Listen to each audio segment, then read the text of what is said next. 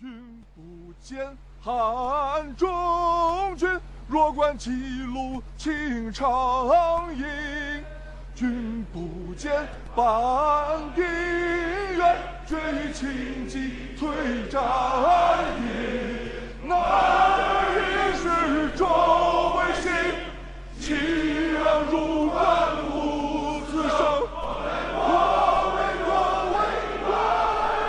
一九三一年九月十八日，日本关东军悍然发动九一八事变，张学良采取容忍的不抵抗策略，放纵关东军的冒险活动。到了三二年一月三日，关东军占领锦州；二月四日，关东军占领哈尔滨。日本关东军在半年多时间里，将中国的东北三省完全拿下了。作战主任参谋石原莞尔所谓彻底解决满蒙问题的计划，基本就实现了。九一八事变发生的时候，蒋介石的南京国民政府虽然没有直接给张学良下达不抵抗的命令，但是蒋介石他非常清楚，当时的中国政府是没有足够力量与日本军队抗衡的。这些理由我之前各节已经讲过，现在就不重复了。但是，纵然没有力量抵抗日本侵略，也不能这样让日本太任性啊！武斗斗不过日本军队，那我文斗还斗不过吗？所以，蒋介石就将当时的国际联盟当成了自己发声和声讨的地方，希望通过外交努力来唤起西方国家的同情。来共同谴责日本。第一次世界大战结束，根据巴黎和会通过国际盟约，一九二零年一月成立了国联，总部位于日内瓦。起初有六十三个国家为国联成员。当时很多国家对国联有一种迷恋和依靠感，认为它的能力巨大，可以带来和平。中国无法在军事上与日军抗衡。自然更是希望通过国际联盟这个当时很多国家都非常迷恋的一个机构来做法官，请他来宣判日本的有罪和非议。因此，中国政府在九一八事变之后的第三天就到国联控诉了。九月二十一日，中国驻国联代表施肇基就正式召会国联行政院，控告了日本军队。在中国东北的挑衅和暴行，以及中国政府采取的不讲事态扩大的忍耐政策，希望国联关切中国采取的克制态度，给予公正的裁决。施肇基声明，中国政府愿意遵守国联的任何决议，愿意通过外交途径维护东亚和平。中国代表的这一通照会，让日本代表非常被动。当时的日本外相闭原喜从郎，他后来回忆说，日本代表非常被动，对于中国代表提出的控诉一无所知，不知道如何回答，只好等着外务省的电报。可见，中国走国联外交声讨的这个路子也不是错的。蒋介石趁热打铁，在一九三一年九月二十五日就组织了外交顾问会。来具体研讨在国联各理事国中如何开展好外交活动，团结西方国家，特别是常任理事国成员最大程度孤立日本。这些常任理事国成员还都是西方列强啊！一九三一年的时候，国联常任理事国有英国、法国、意大利、德国，还有日本。而美国也是国联成员国之一，虽然不是理事国，但是它的分量那是有目共睹。而且，他还是最先反对日本占领满洲的，提出了不承认主义。这个不承认主义指的是1931年9月18日之后，美国国务卿史汀生没有取得英国同意，就单独发表了。不承认日本军队占领满洲的声明，这个声明呢就被称为不承认主义。因为英国和美国呀关系一向密切，属于夫唱妇随的那种。这次美国单方面发表这个声明，也让英国很郁闷。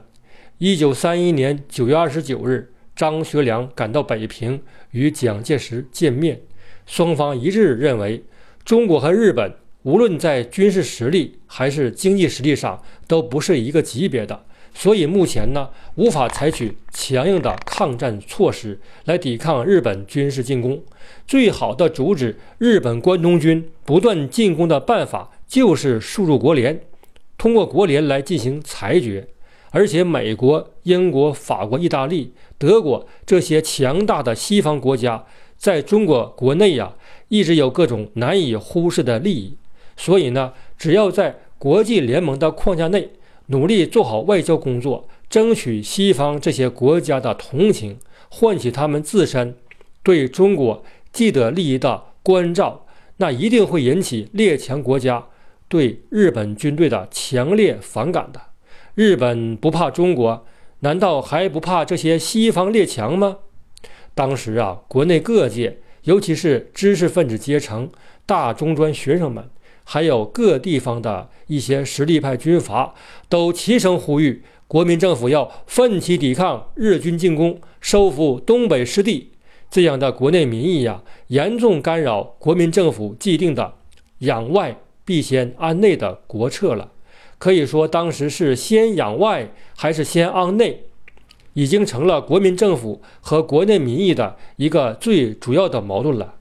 如果将这股国内要求抗战的民意和呼声引到国际社会，那就可以转移国内各界对政府的不满情绪，进而转移养外与安内的矛盾，从而维护国民政府的统治稳定。这种利用外部因素来转移内部矛盾的策略，古代和现代都在使用，效果还是不错的。这一点，听友们可以好好体会和观察一下。这里面不能多说，多说呢容易招来麻烦。在国联中国代表团的努力活动下。国联常任理事国中，除日本之外的国家代表和美国等非理事成员国的代表，也确实表示了对日本军事占领的反对和对中国严重局势的关切。日本关东军在中国东北的迅速行动，也确实让他们感到非常震惊和不安。于是呢，在三一年的九月二十二日。国联行政院第三次会议对日本和中国提出了紧急申请书，要求日本当局立即阻止局势严重或妨碍本问题和平解决之任何行动，并且呼吁中日两国必两国能立即将军队撤退，勿使两国人民生命财产之安全陷于危境。对于这次国联的紧急申请书，中国代表表示遵守，日本代表也没有提出异议。但是啊，日本的关东军他没有停下进攻的脚步，本庄繁司令官在指挥他的军队，还在向北满地区前进。中国代表将日本军队进攻北满的情况及时向国联传达，恳请各理事国关切中国的严重局势。在九月三十日。国联理事会经过讨论，达成了决议案，请双方尽力重塑恢复两国通常之关系，防止事态扩大，要求日方两周内撤退占领区域，恢复到九月十八日之前状态。这一次的决议案表明了国联认为自己很有权威、有信心和能力让日本撤出占领中国的领土。并且还给日本军队一个撤兵的期限，两周内。国联行政院相信日本政府可以命令关东军停止军事行动，可以遵守国联的撤军期限。所以，国联此次会议还表示暂时休会一段时间，不再讨论中国问题了，表现得相当自信。这次日本政府驻国联代表也表示了。日本方面遵守国联决议案的态度，但是为关东军做辩护，故意淡化日军的暴行。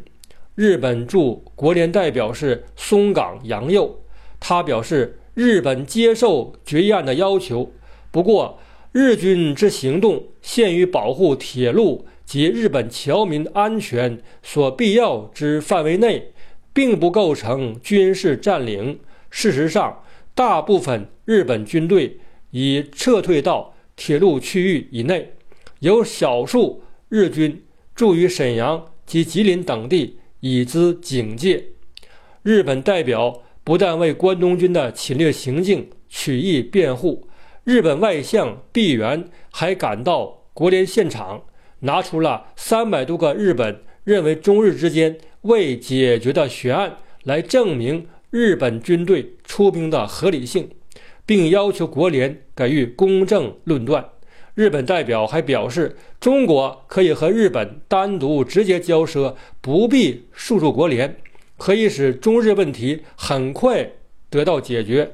但是，中国代表据理力争，还说服其他国家不通过日本的提案。中国国内的蒋介石也非常关注国联会议的情况，他得知日本搞这种贼喊捉贼的把戏。就在十月十九日，再次约见在南京的各国公使，请他们电告本国的国联会议的代表们：如国联失败，则东方与中国之前途不可预料。也许是来自中国政府最高层的声音感动了法国代表百里安，他在十月二十三日的理事会上提出了一个解决。满蒙问题的决议草案，明确认为日本军事占领的非法性，限日军在十一月十六日以前完全撤兵。这个草案在十月二十四日由理事会会议表决，包括美国在内的非理事国代表也参加表决，结果是十三票赞成，日本一票反对，获得通过。这个是国联的正式决议案，中国代表在外交上算是打了一个胜仗，虽然它的实际意义如何还需要验证。十月二十五日，蒋介石知道这个消息后非常高兴，在当天晚上的日记里还赞扬了百里安的草案，公道与正理已经表现，百里安才能究为可佩。然而。日本关东军变本加厉，根本没有兴趣理睬国联的这个决议案。十一月十六日，关东军不但没有撤兵，还继续搞军事进攻。关东军多门二郎中将，他的第二师团主力部队在攻击大兴地区的马占山的东北军。十八日，江桥、大兴三间房都失守了。很快，日军就占了齐齐哈尔。这种肆无忌惮的侵略行径，无视国际联盟决议的行为，让这些西方列强们脸上无光啊！他们的脸肯定是火烧火燎的。那个时候啊，国联还没有自个儿的军队，也不曾有过通过军事手段处理问题的先例。正在这些代表们。觉得面子受损的时候，有一个代表提出，可以到中日两国去实地考察一番，来看一下中日冲突的原因和现状，来找找为何日本军队不遵守国联决议的原因。这些理事国代表觉得这个建议确实不错，于是国联行政院在三一年十二月十日就决定了派一个调查团。到远东实地进行考察，以了解中日冲突真相。这真是人熊被人欺，马熊被人骑呀！当时中国本来是被日本关东军无端侵略践踏，满洲都被人家抢走了，根本是受害者，是被欺负的一方。谁敢跟他们冲突啊？张学良呢？早命令部队不许抵抗。没事的时候，日本军队的士兵在沈阳城内专找东北军的茬子，现在倒成了中日冲突了。这个局势的演变呢，确实也太让人心内不是滋味了。当中国方面很多人非常期待这个调查团来中国的时候，一位叫做葛公振的中国著名记者，深刻而无奈地描述了中日之间的这种关系演变，可谓是入木三分。有不抵抗的张学良，才有本庄繁的侥幸成功；有徘徊观望的政府，才有傀儡国的成立。